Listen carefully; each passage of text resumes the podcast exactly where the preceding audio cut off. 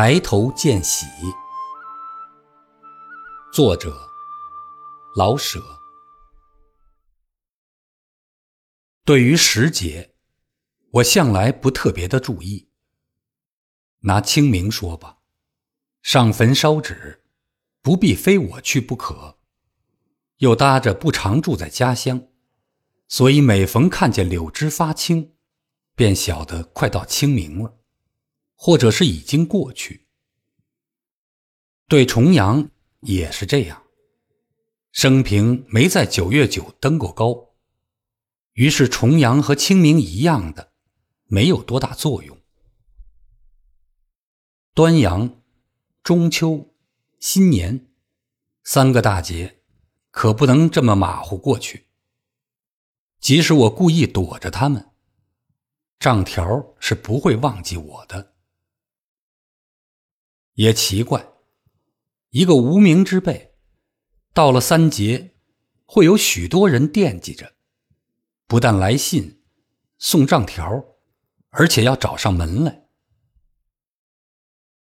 设若故意躲着借款、着急、涉及自杀等等，而专讲三节的热闹、有趣那一面，我似乎是最喜爱中秋。似乎，因为我实在不敢说准了。幼年时，中秋是个很可喜的节，要不然，我怎么还记得清清楚楚那些兔爷的样子呢？有兔爷玩，这个节必是过得十二分有劲。而且从另一方面说，至少有三次喝醉。是在中秋，酒入愁肠呀。所以说，似乎最喜爱中秋。是真凑巧，这三次非杨贵妃式的醉酒，我都还记得很清楚。那么就说上一说吧。第一次是在北平。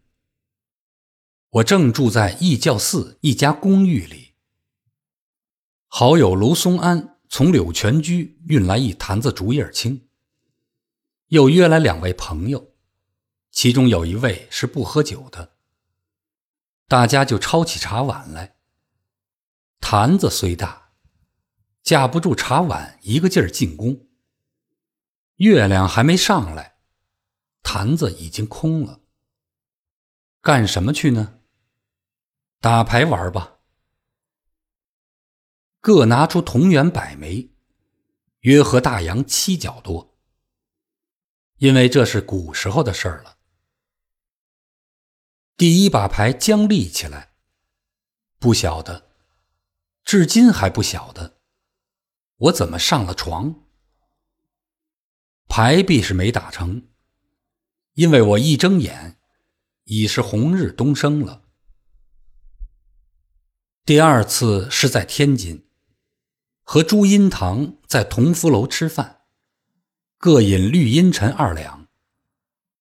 饭后，到一家茶肆去品茗。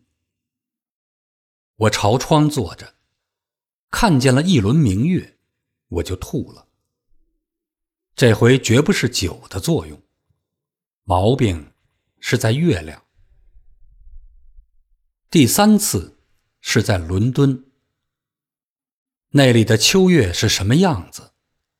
我说不上来。也许根本就没有月亮。中国工人俱乐部里有很多人凑热闹，我和沈刚伯也去喝酒。我们俩喝了两瓶葡萄酒，酒是用葡萄还是用葡萄叶酿的，不得而知。反正价钱很便宜，我们俩自古至今总没做过财主。喝完，各自回寓所。一上公众汽车，我的脚忽然长了眼睛，专找别人的脚尖儿去踩。这回可不是月亮的毛病。对于中秋，大致如此。无论如何也不能说他坏，就此打住。置若端阳，似乎可有可无。粽子不爱吃，城隍爷现在也不出巡，即使再出巡，大概也没有跟着走几里路的兴趣。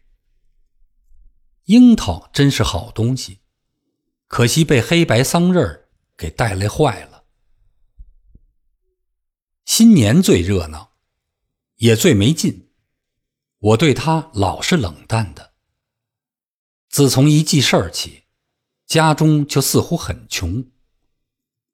爆竹总是听别人放，我们自己是寂静无华。记得最真的是家中一张王羲之幻额图，每逢除夕，母亲必把它从个神秘的地方找出来，挂在堂屋里。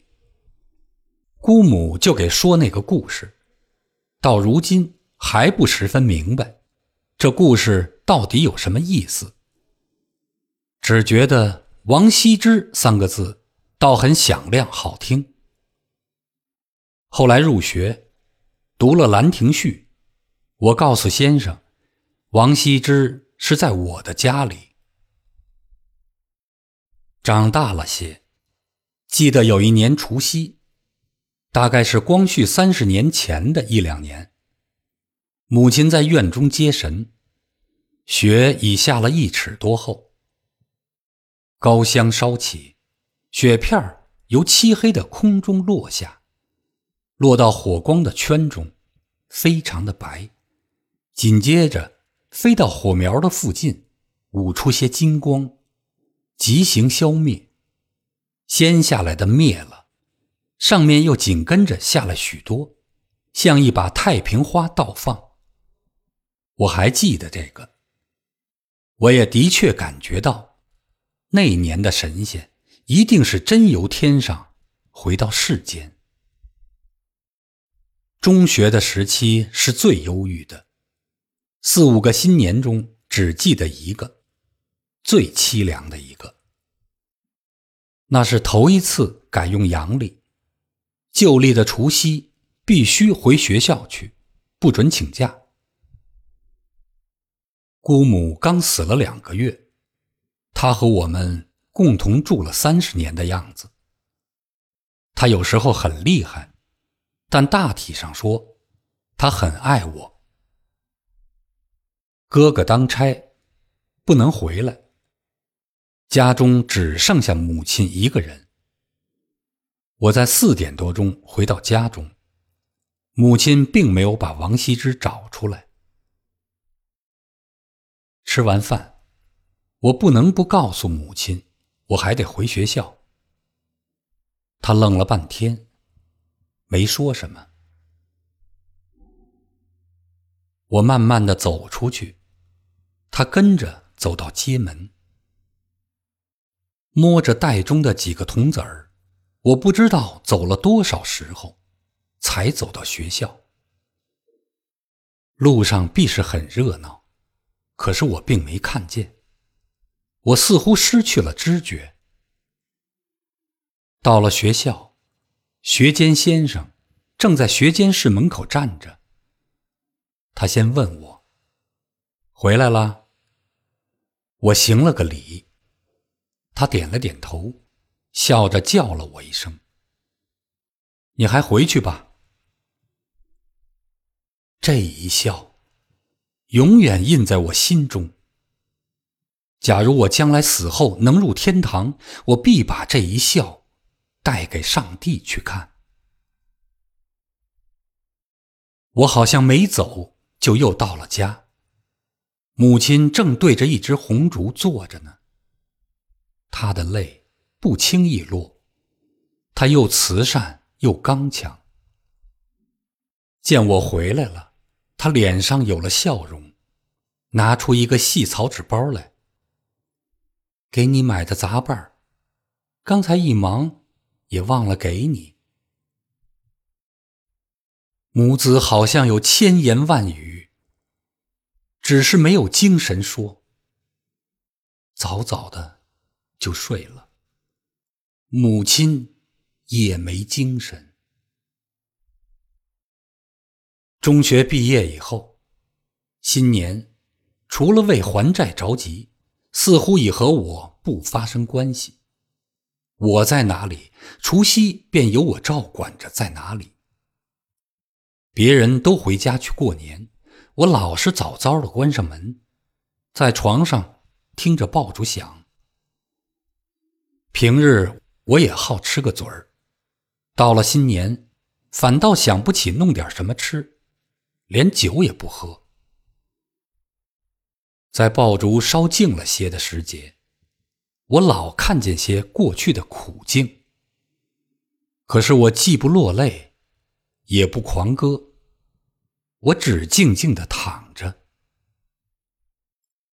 躺着躺着，多盏烛光在壁上唤出一个抬头见喜，那就快睡去。